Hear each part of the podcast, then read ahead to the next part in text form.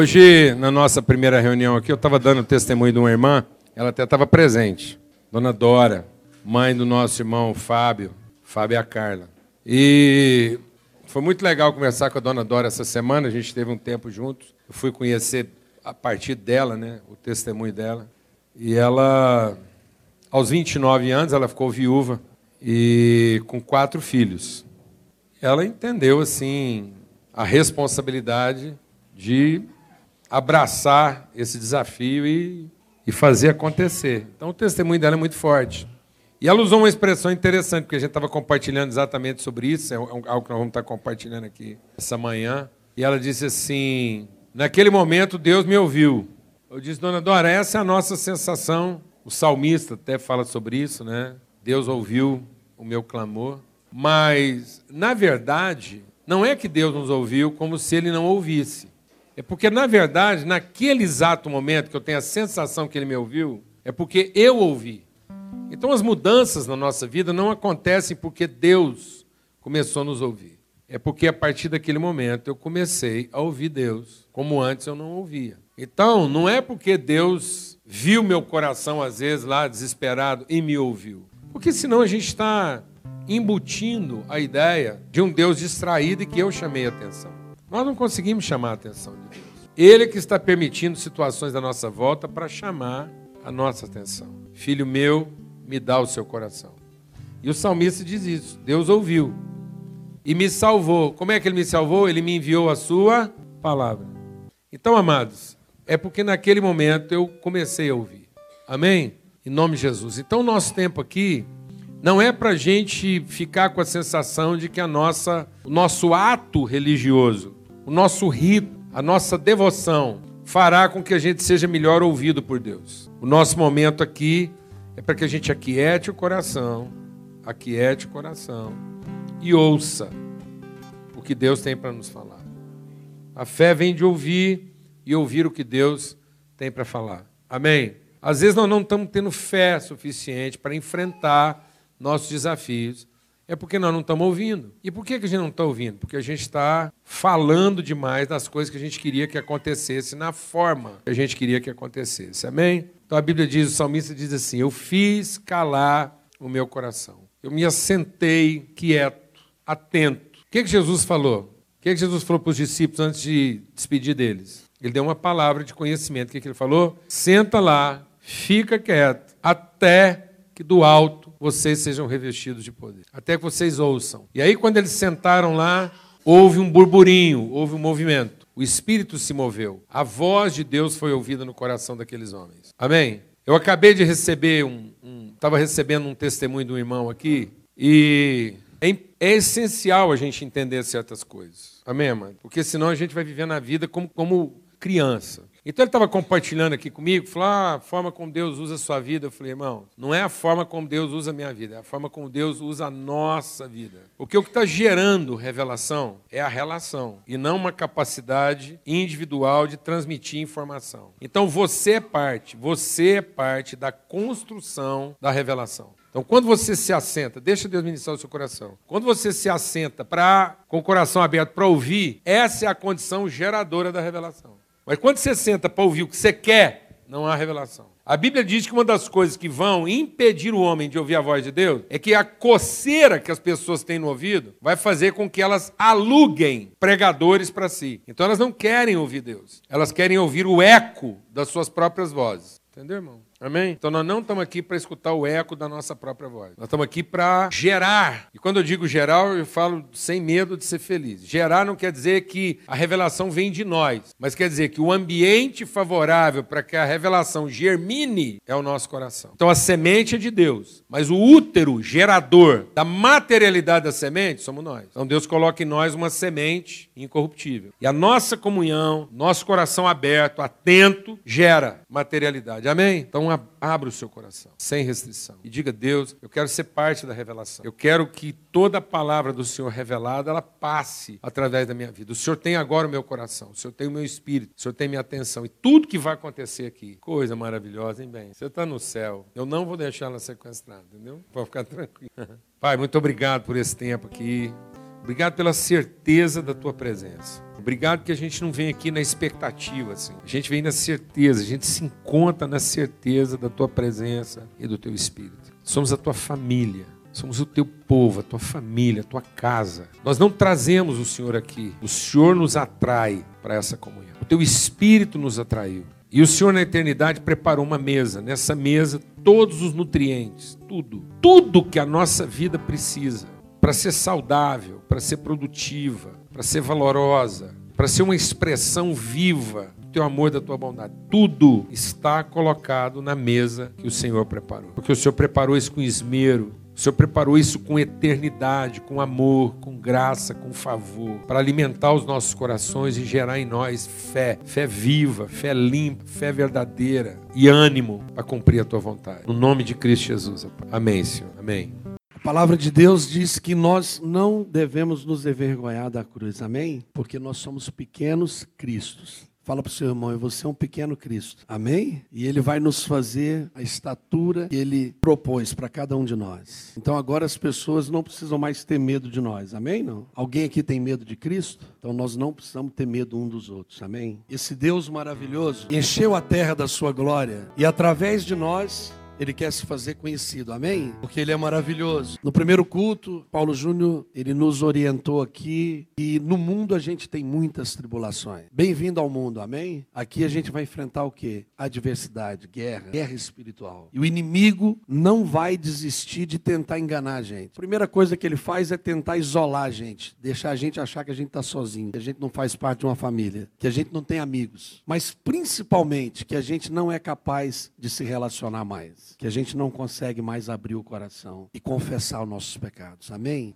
Declarando a fidelidade do Senhor. Na verdade, a gente não está falando com Deus, Deus está falando conosco, não é isso? Ele está lembrando a cada um de nós que não importa a sua luta, a sua dor, Ele está presente. Amém? Não. Ele se faz presente. Aleluia, graças a Deus. Benção, amado. Muito bom. Bem, hoje, hoje aconteceu uma coisa interessante que é muito bom, né? A gente vem com o coração assim em Deus para aprender. E, como eu disse, é uma, é uma construção do conhecimento. A comunhão é uma construção do conhecimento. Então eu sempre venho com o coração assim muito aberto em Deus para aquilo que Deus está colocando, aquilo que vai compartilhar, mas sempre entender isso na construção da relação. A comunhão é que vai. E aí, logo que eu cheguei aqui hoje mais cedo, uma irmã me procurou e falou: Pastor, eu queria pedir oração, mas eu tô com um misto de alegria e de tristeza, né? Aquilo que eu quero compartilhar. Ela falou assim: alegria, porque eu tô fazendo 23 anos de casada hoje. E tristeza, porque eu descobri que é bodas de palha. Pois é. Ela falou assim: aí eu fiquei meio triste, porque bodas de palha, a Bíblia diz que a palha vai ser queimada. Eu falei, aí eu até compartilhei no reunião hoje mais cedo. Falei, ó, oh, irmãos, tem muita gente que não sabe ter bodas de ouro e não chega lá, porque não soube ter bodas de palha palha. Não soube queimar na vida o que precisava ser queimado. A palha, de fato, vai ser queimada, mas só depois de ter cumprido o seu propósito. E é importante entender que as coisas, uma vez cumprido o seu propósito, elas também têm que ser deixadas para trás. Então, se a gente não aprende a queimar na nossa vida aquilo que só porque foi útil a gente quer manter, a gente nunca vai chegar àquilo que é mais precioso. Então, não tente segurar o que foi útil, porque isso pode impedir você de encontrar o que é precioso. Amém, amados? Então, se você não celebrou sua boda de palha, celebre. Se você nem sabia que tinha, fique preparado para ela. Amém?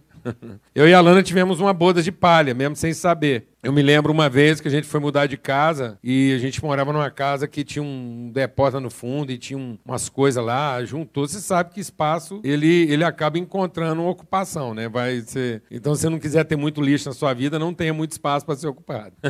e aí a gente foi mudar e a Lana falou assim: o que, que nós vamos fazer com essa trenheira que está aqui? Eu falei: fácil. Existe um negócio chamado caçamba de entulho. Vamos estacionar duas aqui na porta e vamos jogar tudo lá dentro. Porque você pode ter certeza certeza que se existe alguma coisa lá que possa ser aproveitada, na hora que a gente julgar isso na caçamba de entulho, vai passar alguém, vai achar uma finalidade para aquilo e vai levar embora. Só vai ficar dentro da caçamba de entulho aquilo que realmente não presta para mais nada, é lixo. E não só isso, parar uma caçamba de entulho na porta da sua casa faz com que isso também faz uma faxina na casa de muita gente, porque muita gente aproveita que a caçamba está lá e vai lá e joga o lixo dele também. Tem gente que não resiste uma caçamba, só está precisando de um pretexto.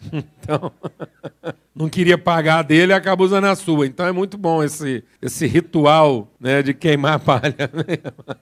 Ah, glória a Deus. Amém. Amém. Abra sua Bíblia lá em 1 Coríntios, 1 Coríntios, é, no capítulo é, 11. 1 Coríntios 11. Então diz assim: nisso que, verso 17, nisso que vou falar com vocês agora, não os elogio, pois as reuniões de vocês andam fazendo mais mal do que bem. Em primeiro lugar, ouço que quando vocês se reúnem como igreja, há divisões entre vocês, e até certo ponto eu creio. E pois é necessário que haja divergência entre vocês, para que sejam conhecidos quais entre vocês são aprovados. Quando vocês se reúnem, não é para comer a ceia do Senhor, porque cada um come a sua própria ceia sem esperar pelos seus irmãos. Assim, enquanto um fica com fome, o outro se embriaga. Será que vocês não têm casa onde comer e beber? Ou desprezam a igreja de Deus e humilham os que nada têm? O que é que eu vou dizer? Vou elogiar-vos nisso? Certamente que não. Pois recebi do Senhor o que também lhes entreguei: que o Senhor Jesus, na noite em que foi traído, tomou o pão e, tendo dado graças, o partiu e disse: isso é meu corpo que é dado por amor de vocês. Façam isso em memória de mim. Da mesma forma, depois da ceia, ele tomou o cálice e disse: Esse cálice é a nova aliança no meu sangue. Façam isso sempre que o beberem em memória de mim. Porque toda vez que vocês comerem deste pão, beberem deste cálice, vocês anunciam a morte do Senhor até que ele venha. Portanto, tudo, todo aquele que comer o pão ou beber o cálice do Senhor indignamente será uh, culpado de pecar contra o corpo e o sangue do Senhor. Examine-se cada um a si mesmo, e então coma do pão e beba do cálice. Pois quem come e bebe sem discernir o corpo, come e bebe para a sua própria condenação. Por isso é que há entre vocês muitos fracos e doentes, e vários que estão moribundos. Mas se vocês, se nós tivéssemos o cuidado de examinar a nós mesmos, não necessitaríamos de juízo. Quando, porém, somos julgados pelo Senhor, estamos sendo disciplinados para que não sejamos condenados com o mundo. Portanto, meus irmãos, quando vocês se reunirem para comer, esperem uns pelos outros. Se alguém estiver com fome, coma em casa, para que quando vocês se reunirem, isso não resulte em condenação. Quanto ao mais, quando eu for, lhes darei instruções.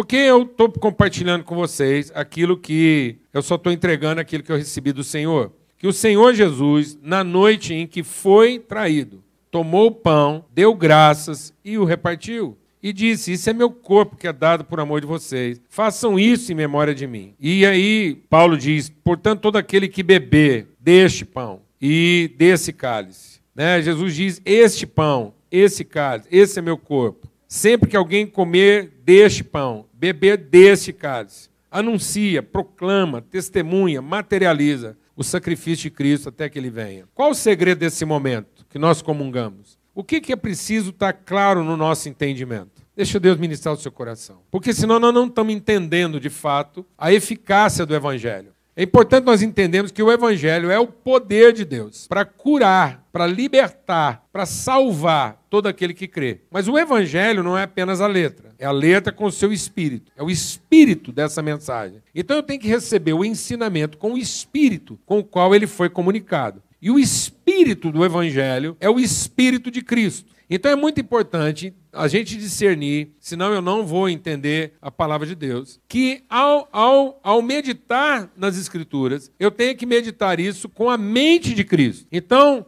é um Cristo meditando na palavra de Deus. É com essa mente, com esse espírito de ser filho de Deus, de ser um com Cristo. Entender que agora o Espírito testifica com o meu espírito que eu sou filho de Deus. Isso quer dizer o seguinte: Paulo fala sobre isso e o próprio Jesus fala sobre isso. Que quando o Espírito de Cristo está em mim e a voz de Cristo fala ao meu entendimento, à medida que essa palavra é derramada e o Espírito de Cristo responde essa palavra, isso gera um conflito, uma crise entre a minha maneira natural de pensar e a forma como Deus quer que eu pense como um Cristo. Então sempre haverá um conflito entre a forma de Cristo pensar e agir e a forma natural do homem agir. Então o evangelho é para que eu tenha condições, para que eu tenha os elementos, a fé, a convicção de que de fato eu posso ser a pessoa que esse evangelho aqui está dizendo que eu sou. Então o evangelho não é para que eu tenha expectativa de que eu vou receber de Deus as coisas que eu gostaria de receber. O evangelho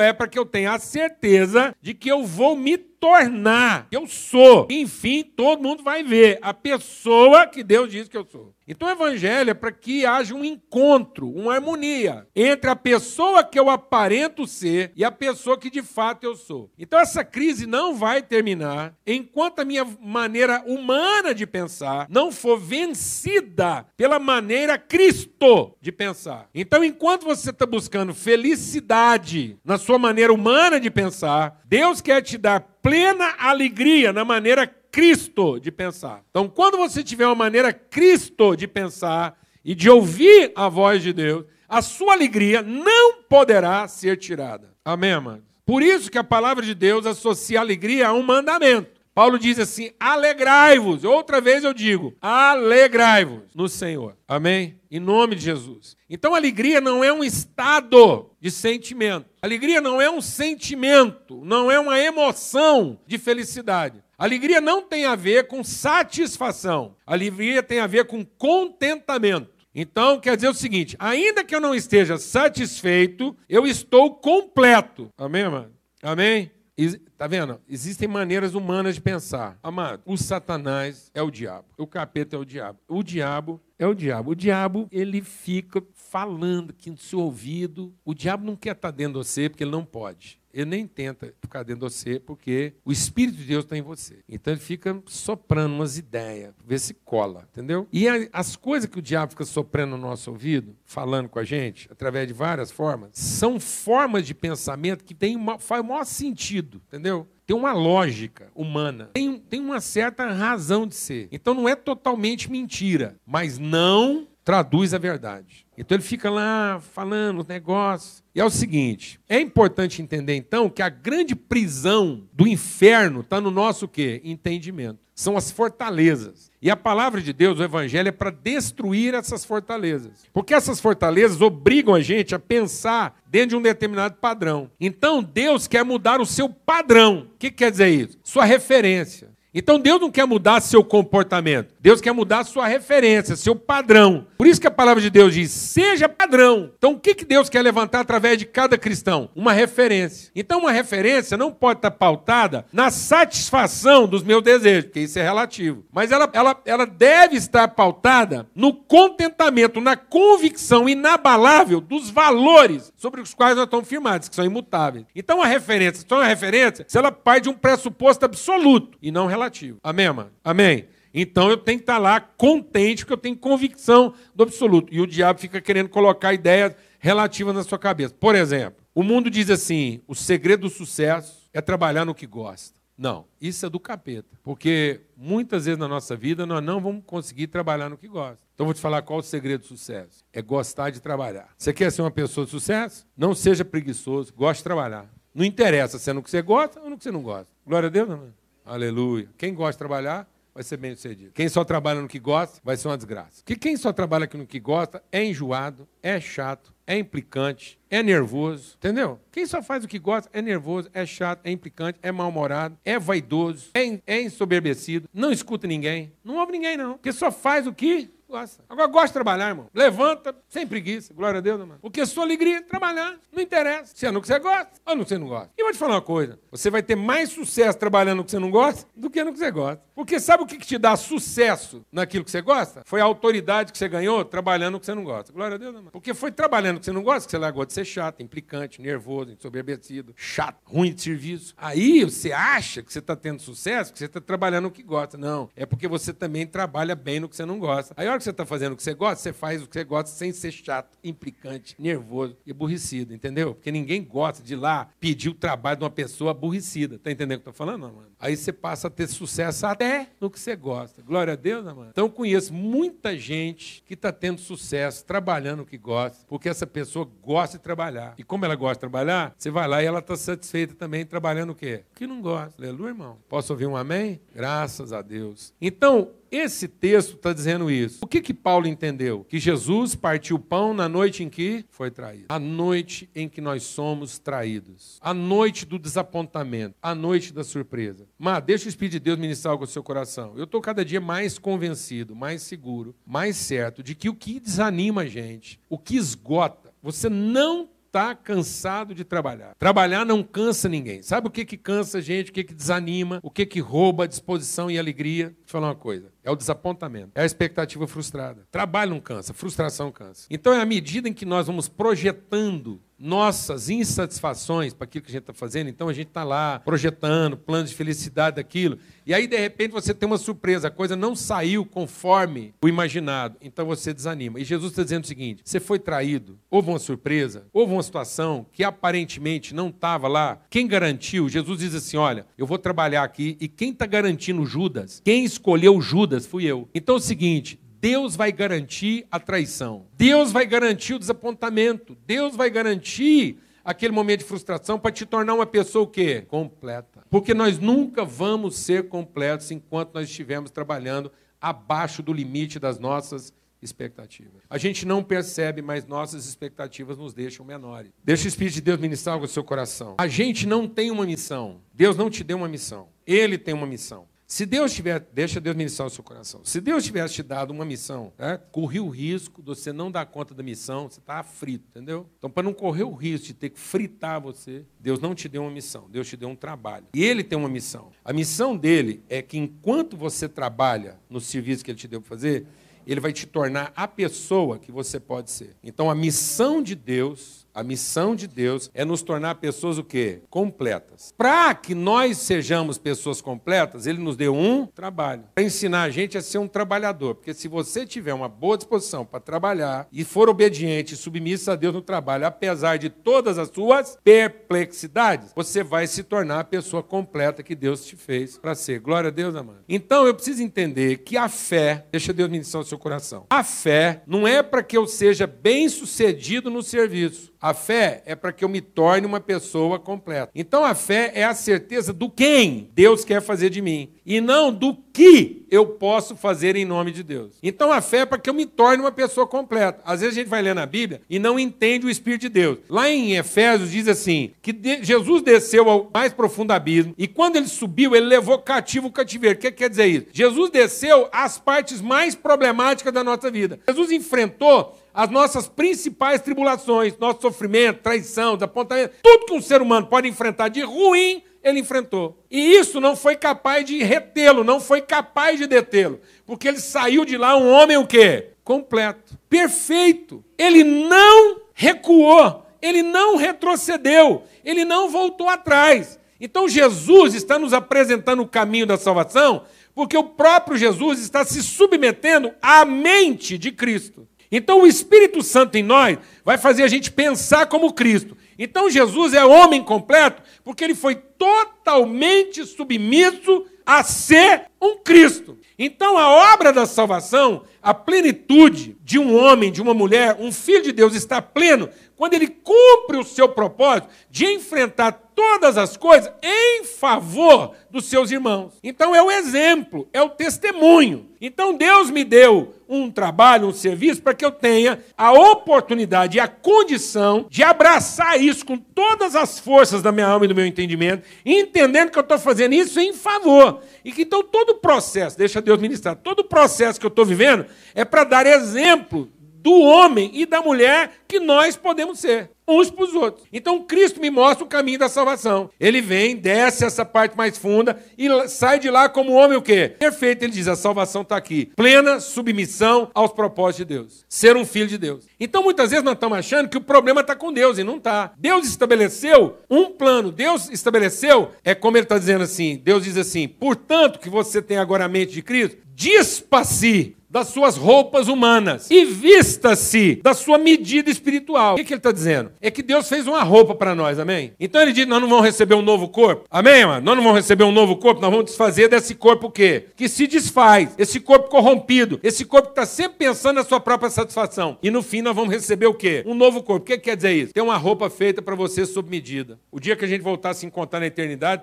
ninguém vai estar tá usando roupa folgada. Glória a Deus. Amém? Ninguém vai olhar um para o outro e falar assim, rapaz, parece que o defunto era maior. Amém? Não. É a sua roupa é a sua medida. Você foi feito sob medida. Fala isso, seu irmão. Você foi feito sob medida. Amém? Amém, mano. Ontem eu estava lá nessa conferência lá e é, Deus levantou a Bebel lá para dar uma palavra lá de manhã e ela estava compartilhando uma palavra lá em Gênesis 1 e eu fui muito impactado com a palavra que ela compartilhou. Porque ela estava falando lá em Gênesis 1 sobre a criação de Deus. E ela foi falando assim: e Deus fez isso e era bom, e era bom, e era bom, mas quando Deus terminou o homem, ele disse: é muito bom. E ela levou a gente a entender uma coisa. Você já parou para pensar que você é o muito bom de Deus? Que Deus olha para você e não pensa numa coisa boa. Amém, mano? Deus olha para nós e pensa numa coisa muito boa. Às vezes você está projetando uma vida o quê? Boa. E Deus projetou para você uma vida muito boa. Deus olha para você e diz assim: Eu vou olhar para esse cara e a hora que ele estiver acabadinho, isso vai ser muito bom. E às vezes nós não estamos querendo muito bom de Deus, porque nós estamos contentando com o nosso bom. A gente fez planos, fez ideias e tal, e nós não estávamos contando que Deus em algum momento ia no quê? Nos desapontar. Ele iria produzir uma situação de traição, porque nesse momento de traição, nesse momento de aparente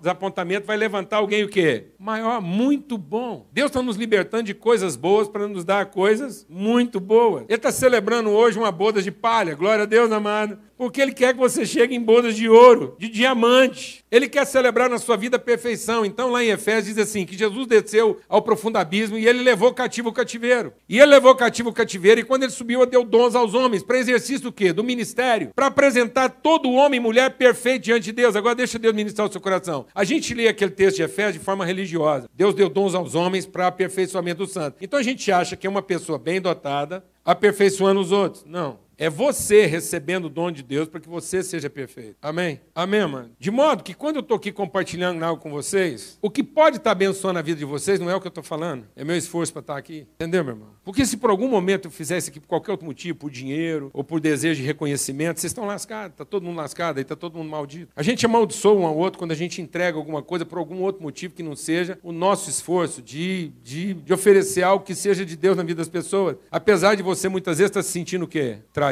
Amém, irmãos? Amém? Fernandinha, pergunta para mim. Pergunta para mim se eu estou feliz. Está feliz? Não. Não tem jeito. Se você está encontrando formas de ser feliz, você está perdendo seu tempo. Só tem jeito de um ser humano ter felicidade nesse mundo. É se ele arrumar uma maconha muito boa, mas boa, não pode ser misturada. Um, um entorpecente, uma. uma, uma é, o que, que me deram aquela vez, bem, que eu tive cólica renal? É, né, é, é dolantina. É, quase tipo uma morfina. Meu Deus do céu, aquilo vicia, doutor. Aquilo causa dependência. Alguém já teve que tomar uma dessas medicações assim? Você não, você não apaga, não. Você fica zen, total, assim, aquele. Ninguém vai querer concordar, né? Porque pode ser que tomou isso em condições não lícitas. Não foi com receita médica. Tá bom, irmão. Você imagina o que, que eu estou falando. É, já ouviu contar. Eu estava lá, me deram um negócio aquele. Eu falei, gente, o que está acontecendo comigo? Não senti nada. Só eu. Não tinha mais nada, só eu. Sim. Não, faz uma experiência. Agora, faz assim, ó. Você sente o colarinho, você parar para pensar, você sente o cinto. Eu sinto. Às vezes você é magrinho, não sente. Mas eu sinto. Você sente o sapato, você sente a calça pegando. Você está sentindo alguma coisa? Você está sentindo algum trem te pegando? Rapaz, você toma uns negócios assim e você não sente nada. Parece que você virou assim uma nuvem. É por isso que causa dependência. Felicidade é uma coisa que causa o quê? Dependência. Nós nos tornamos viciados em felicidade. Nós nos tornamos viciados em felicidade. A gente está se tornando toxicômanos de felicidade. A gente está achando que isso é, é assim que a gente vai ser feliz. Isso é uma droga. Felicidade é uma droga. É uma droga. Porque felicidade felicidade é uma coisa egoísta, é uma coisa alienante. você vai conseguindo ser feliz quanto menor for a cúpula, a cápsula que você criou para você. A gente vai sendo tanto mais feliz quanto mais Quanto mais estéril, quanto mais hermético, quanto mais fechado, quanto mais exclusivo, quanto mais cheio de regras, de exigências, o nosso mundo se torna. Condições. Então, felicidade, vou te falar onde é que a felicidade existe. Sabe onde é que a felicidade existe? Amanhã, sempre amanhã. Porque você persegue felicidade e está sempre faltando o quê? Um detalhe, alguma coisinha. Não, mas um mais, não, mais um pouquinho, mais um tantinho. Não, e aí, o que, que acontece? Nosso apetite por felicidade é o quê? Insaciável. Você toma um negócio, logo a pouco aquilo, aquilo passa o efeito. Qualquer droga, qualquer cachaça, qualquer embriaguez, qualquer prostituição, qualquer adultério. Rapaz, eu tô, tô lá, fui chamado para ajudar um pastor, amigo, querido, querido, ministério lindo. Recentemente eu tive pregando na igreja dele. Os jovens, coisa maravilhosa. Voltei dando testemunho, foi bem que coisa maravilhosa. Vi os jovens, vi a mulher dele, um bairro sendo transformado, pessoas sendo transformadas. E agora tem que chorar com ele, porque ele entregou tudo isso, ele negociou tudo isso para esfregar a mão na perna da secretária dele. Porque ele tem essa compulsão de assédio, de domínio, de controle, de possuir. O que, que nós estamos procurando? Um prazer a mais? Uma emoção a mais? Um sentimento a mais? O que estava faltando? O que foi negociado? O que foi vendido? O que foi trocado? O que, que não era suficiente? Que pinga é essa? Que droga é essa? Eu vou te dizer uma coisa: Jesus disse, ele falou: Isso é uma droga. A felicidade que você está procurando, mulher, é uma droga. Porque você come dessa comida que a sua carne gosta de comer e daqui a pouco, sabe como é que você está? Infeliz de novo, com fome de novo, carente de novo, dependente de novo. Não passa. E não passa porque não é suficiente. E aí Jesus diz: Mas há um pão. Eu tenho um pão para compartilhar com vocês. Esse pão. Aí muita gente achou que era um pão sagrado. E agora o povo está tentando acertar na farinha. Não são. Será que pão é esse? É o pão ungido? Que óleo é esse? Que óleo é esse? Busca as ervas. Vai buscar as ervas lá no Monte Hebron. Vai lá buscar o azeite lá em Jerusalém. Busca a farinha que foi amassada pelo pé de um santo. Compra o pão numa igreja, num culto abençoado. Vai lá buscar seu pão num culto abençoado. O povo está achando que quando Jesus falou assim, quem comer desse pão, desse pão, de certo alguém teve a brilhante ideia de guardar um pedacinho daquele pão. Vamos ver quanto de farinha usou. Eu escuto essas barbaridades. Você não escuta? A gente escuta essas barbaridades. Não, não pode ter fermento, não. Só um satanás, só um diabo para fazer comércio com o quê? Com a garantia da felicidade. A felicidade está aqui.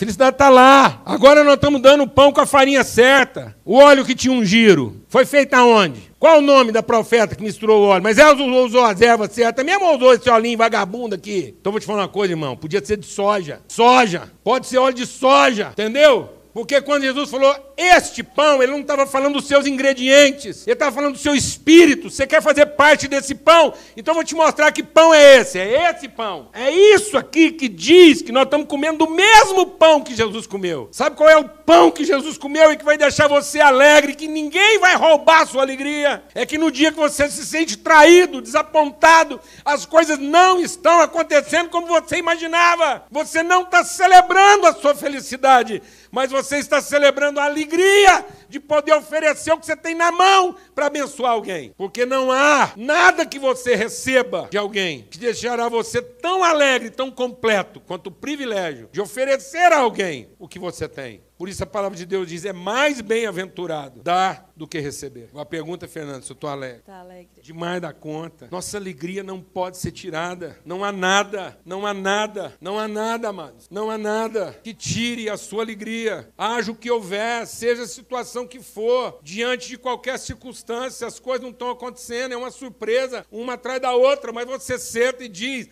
qual é a parte que eu tenho nisso? Que, que eu posso oferecer? O que, que eu tenho para dar? Eu posso orar, eu posso abraçar, eu posso chorar junto, eu posso ficar calado, mas eu não vou me recusar, não vou virar as costas, não vou correr de medo, não vou transferir para amanhã. Por isso a palavra de Deus diz: alegrai-vos. E o que é bom, o que é perfeito, o que é santo, seja isso que ocupe o seu pensamento. Medita nisso, aprende isso e não ande ansioso a respeito de coisa alguma. Sabe o que, é que o diabo fica falando para você que é amanhã? Quando você tiver a mulher que você sonhou, quando você ganhar o dinheiro que você desejou, quando você morar onde você quis. Estou com um jovem lá de vinte e poucos anos, tudo na cabeça dele, deu tudo errado na cabeça dele. Ele virou para mim e falou assim: vim aqui, tudo errado, 21 anos, menino sadio igual um coco, disposto, conhecedor de Jesus. Chegou para mim e falou assim: Paulo Júnior, vim aqui pedir sua ajuda. Falei: o que foi, meu filho? Arruma um lugar. Você conhece gente demais. Arruma um lugar que eu possa ir. Ir lá, sumir. Um lugar bom, onde eu possa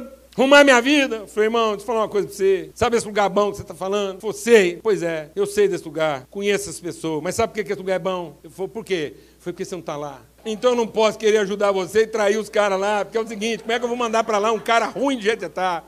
Então vamos ver se não é melhor você aqui mesmo. Você já está aqui, vamos ver se não é conserta aí, porque aí a hora que você chegar lá, porque às vezes você pode ir para lá, mas você não vai chegar lá na condição de estragar, de ser um vampiro, um sanguessuga, devorando tudo que você achar, porque aquele só tá bom que você não está lá, porque é para você pisar lá, já estraga tudo, amém? Então, nós já está aqui, é nós mesmo, beleza. Ó, que, que dá uma melhorada. Você vai lá, porque aí você vai lá para o quê? Para oferecer, para repartir, para ter alguma coisa para entregar. E não para tomar o que tem lá, ser um saqueador. Glória a Deus, amados. A gente entra na vida das pessoas para saquear, vampirizar, roubar, tomar. Às vezes você está achando que a sua mulher ficou ruim, ela não ficou ruim, ela ficou pior. Porque ruim ela já era, sem te conhecer. Mas agora que ela casou com sanguessuga, ela fez foi piorar, tá entendendo, irmão? Porque se tivesse encontrado um homem de Deus, ela tinha dado uma melhoradinha, pouco seja, mas tinha dado uma melhorada. Se você anda reclamando que piorou, é porque então não sei o que ela está comendo na tua casa. Só pode ser o pão desgraçado, o pão do capeta. Ela fica lá na obrigação de fazer sua vida o quê? Feliz. Em vez de você repartir alegria com a sua casa. Glória a Deus, amado. Então, em nome de Cristo Jesus, em nome de Cristo Jesus, alegria é um mandamento, porque tem a ver com a nossa obediência, tem a ver com a nossa submissão. Jesus diz: Meu Pai me ama, porque a vida está em mim, ninguém atira de mim, ninguém me rouba, ninguém me rouba. Então, naquilo que compete a você, entrega. O que as pessoas vão fazer com isso? Sabe, amados, essa essa coisa assim da, da compensação. Eu estava conversando com um homem, um senhor, essa semana, oitenta e tantos anos, um homem de Deus, um homem de Deus, sempre abençoou muita gente. Apesar das fragilidades, da enfermidade que ele tem, ele podia estar produzindo. Mas esse homem teve um, uma ocorrência na vida dele e ele se fechou, ele encolheu. Aí, oitenta e tantos anos, eu conversando com ele, ele chorou e falou assim: às vezes eu fico pensando se a desgraça que acontece na minha família, principalmente com a minha filha, não é por conta das coisas erradas que eu fiz. Falei, ó, te falou um negócio. Quando a gente peca, o, a tristeza, a sujeira do nosso pecado respinga em muita gente, mas não a culpa. Ninguém vai poder usar o pecado do outro para justificar a sua amargura. Você pode se explicar no pecado dos outros, mas nunca se justificar. Porque Cristo perdoou todos os pecados, ele removeu a culpa do pecado. Então, hoje, o que torna a nossa vida desgraçada e das pessoas que estão à nossa volta é exatamente nossa falta de arrependimento. Porque podia ser a vida que fosse. Uma pessoa pode ter nascido de um pai abusador, uma mãe promíscua, uma casa. Ele pode ter sido comido aos pedaços. Mas em Cristo Jesus, essa pessoa pode reencontrar o verdadeiro significado da sua vida e ela não tem que ficar escrava da desgraça que impuseram sobre ela. Ela não tem que ficar refém disso. Ninguém tem que ficar refém dos pecados dos outros. Então, no fim, cada um vai falar do seu próprio pecado. Não há mais condenação. Não há mais condenação. Então, o homem hoje não está condenado pelo seu pecado, ele está condenado pela sua rebeldia, porque ele não se arrepende desse pecado para se encontrar. E o que é o nosso pecado? O meu pecado é que no dia que eu encontrei a vida, no dia que eu encontrei a vida, eu comi, eu não reparti. Esse é o pecado. O pecado é achar que a vida é para me fazer feliz e não para que eu descubra a alegria de me tornar a pessoa que eu posso ser em Cristo Jesus. Esse é o pecado. Eu virei as costas para o projeto de Deus. Eu não quis ser a pessoa que Deus me fez para ser, não quis vestir a roupa que Ele me deu para vestir, eu quis costurar minha própria roupa. Eu não quis ser uma pessoa sob medida, eu quis ser uma pessoa sob encomenda. Entendeu isso, meu irmão? Então se pergunte: você é uma pessoa sob encomenda ou você é uma pessoa sob medida? Nós estamos aqui para satisfazer uma carência, uma entrega, ou nós estamos aqui para expressar uma virtude? Glória a Deus, amado. Eu vou dizer para você o que é uma roupa sob encomenda, é uma fantasia. Que isso é que é, entendeu ou não? Aí eu estava conversando com esse homem, e falei: olha, nada pode justificar e vou falar uma coisa para você, falei para ele. Sabe por que, que a sua vida parou? Porque no dia lá da sua tristeza, em vez de você se arrepender, você se aborreceu. Você se aborreceu. E às vezes a gente não está arrependido do pecado. A gente não está arrependido daquilo que me afastou de Deus. A gente está aborrecido. Então, além da tristeza de ter, ter bagunçado com a vida de todo mundo, agora eu ainda penalizo as pessoas com a minha autopunição. Então tem pessoas que auto se punem. Você sabe o que eu estou falando ou não? Então, amados, se a sua vida não está funcionando, não, não estabeleça para você uma autopunição. Você não tem que se autopunir. Porque essa autopunição é uma forma, é uma tentativa de compensação, de compensar meu constrangimento. Eu não estou gostando. E agora, então o que, que o Judas fez? O Judas se arrependeu? Não. O Judas se aborreceu. Ele ficou aborrecido, não deu errado. O que, que ele fez? Foi se autopunir. Foi se autoflagelar. Ele mesmo estabeleceu a disciplina para consertar a casa dele. Quem está entendendo o que eu estou falando aqui? É cheio de gente. Eu encontro com isso toda semana. As pessoas se, se, se auto-sabotando. Elas mesmas estabelecem as suas disciplinas. Ah, porque tudo deu errado, agora isso, agora aquilo. Os irmãos chegam para mim e falam: Ah, pastor, deu tudo errado, o que, que eu faço? Falei, o que, que você faz? Para, para, pelo amor de Deus, não faz mais nada, não.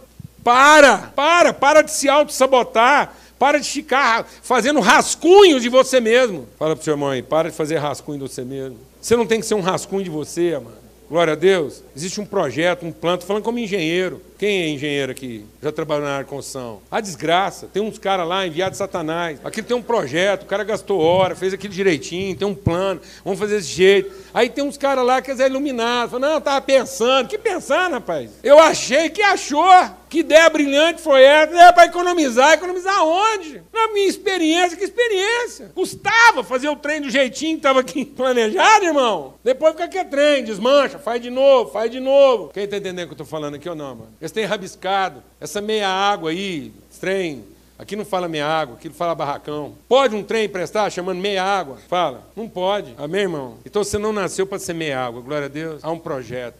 Você é sob medida. E isso quer dizer o seguinte: e Deus levantou a gente para comer desse pão. Amém? É o que eu tenho para oferecer. Eu não sei o que está acontecendo na sua vida, mas a sua alegria não pode ser tirada. Sua alegria não pode ser tirada. Amém? Glória a Deus, em nome de Jesus. Seja um abençoador, seja um doador. Haja o que houver. Você está lá se sentindo surpreendido, desapontado, mas mesmo na sua pior noite, se levante para abençoar alguém, para repartir com alguém. Para entender que às vezes a única coisa que você vai poder oferecer é o consolo de estar sendo consolado. Porque às vezes Deus permitiu na sua vida um momento de dificuldade para que naquilo que você for consolado, você poder consolar outros. A graça foi concedida a cada um de nós, segundo a proporção do dom de Cristo. Por isso, quando ele subiu às alturas, levou cativo o cativeiro e deu dons aos homens. O que quer dizer isso? Que ele subiu é quer dizer que ele havia descido até as regiões inferiores da terra. Aquele que desceu é também o mesmo que subiu acima de todos os céus para encher todas as coisas. E ele mesmo concedeu dons aos homens. Ele concedeu dons aos homens, uns para apóstolos, outros para profetas, outros para evangelistas e outros para pastores e mestres, com vistas ao quê? Ao aperfeiçoamento dos santos, para o desempenho do seu serviço, para a edificação do corpo de Cristo. Então hoje você vai ler esse versículo da seguinte maneira: Deus não concedeu dons aos homens para aperfeiçoar você. Deus concedeu dons a você para que você seja perfeito no exercício desses dons. Amém, amado? Então a fé é a certeza daquilo que Deus já te deu, da pessoa que você é, da semente que já foi plantada. E ainda que a sua natureza humana queira dizer o contrário, a voz de Cristo vai ensinar você a pensar diferente disso. E quando você tiver mente de Cristo, e enquanto você pensar como Cristo, sua alegria não pode ser tirada. Amém? Amém, Eduardo? Amém? Uma vez a gente encontrou, o Eduardo estava lá, uma montanha de desafios. E a única coisa que a gente compartilhou, o que foi, Eduardo? Trabalha, trabalha, ofereça. Vai lá e oferece tudo que você tem para oferecer e Deus vai honrar você. E não é verdade? É só isso. Em nome de Jesus. Esse é o pão. Pão que é partido e oferecido, apesar de você estar se sentindo traído. Amém? Então vamos repartir agora. Pai, obrigado por esse momento. Obrigado pela dádiva, Senhor, do Espírito Santo e da tua palavra em nós. Que o Espírito tome essa palavra e nos dê mente de Cristo, coração de Cristo. Que ao pegar do pão a gente encontre formas, ó Pai, de reparti-lo. No nome de Cristo Jesus. Amém.